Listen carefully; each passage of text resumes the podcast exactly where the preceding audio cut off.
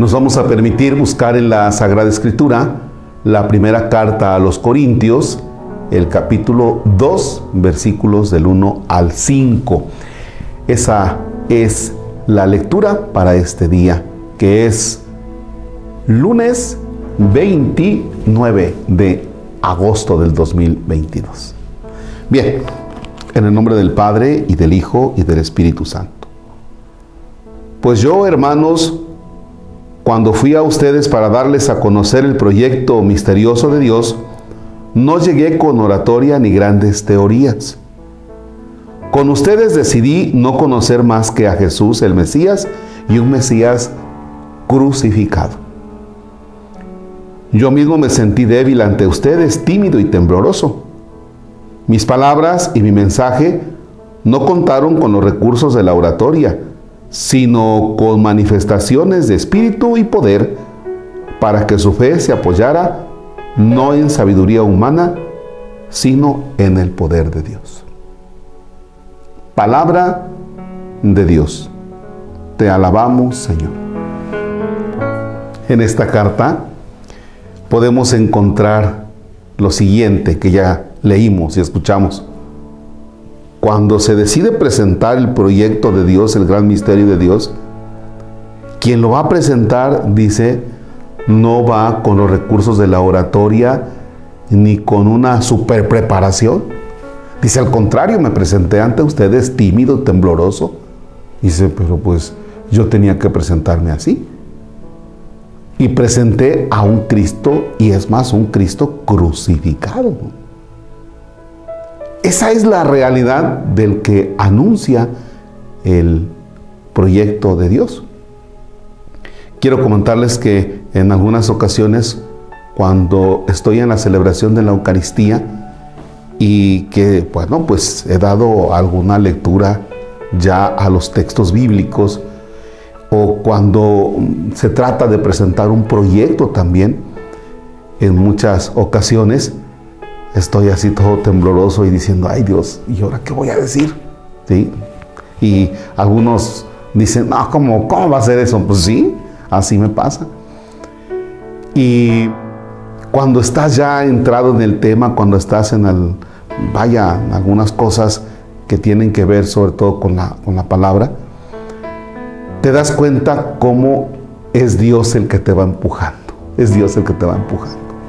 Entonces, quien presenta este proyecto, ahora a partir de la carta, dice, bueno, pues yo no, llegué con los recursos de la oratoria para que el conocimiento de ustedes no estuviera fundamentado en este tipo de recursos humanos, sino más bien en este Cristo crucificado el cual presenta.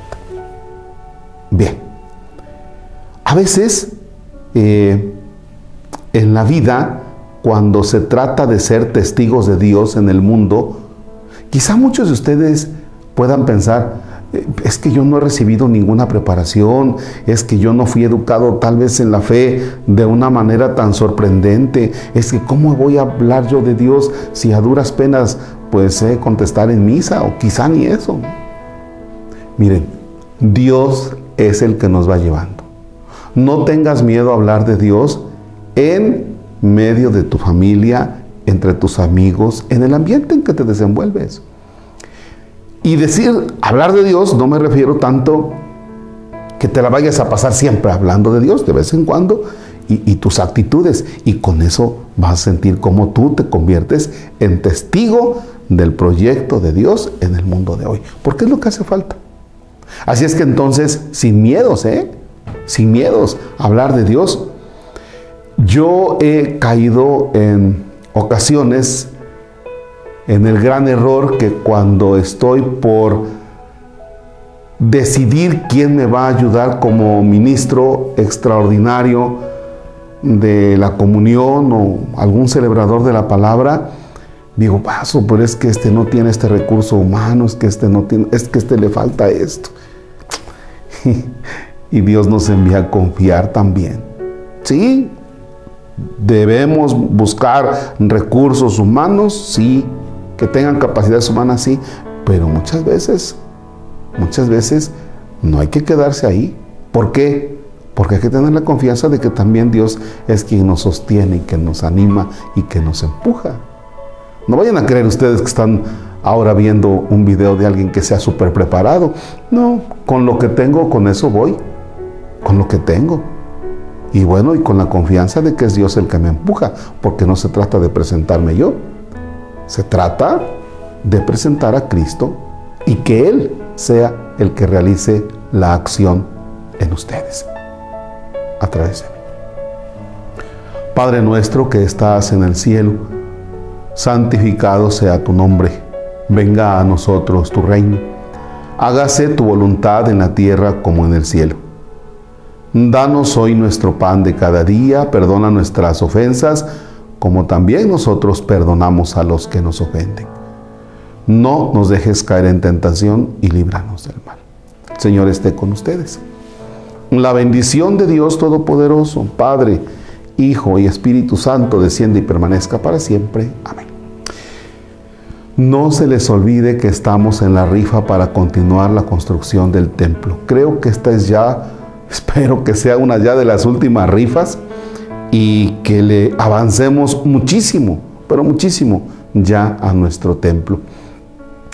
En la rifa, eh, se va a realizar el 6 de enero a las 5 de la tarde eh, aquí en la esquina de Nayarit y Yucatán. Son los vecinos del Encinar que organizan eso y entonces pues vamos a apoyar, vamos a apoyar. Primer premio son 100 mil pesos, segundo premio es un carrito eh, que hemos estado componiendo, 1989, que bueno pues da el gatazo y para los coleccionistas pues ahí está. El tercer premio es una laptop el cuarto y quinto premio son Xbox.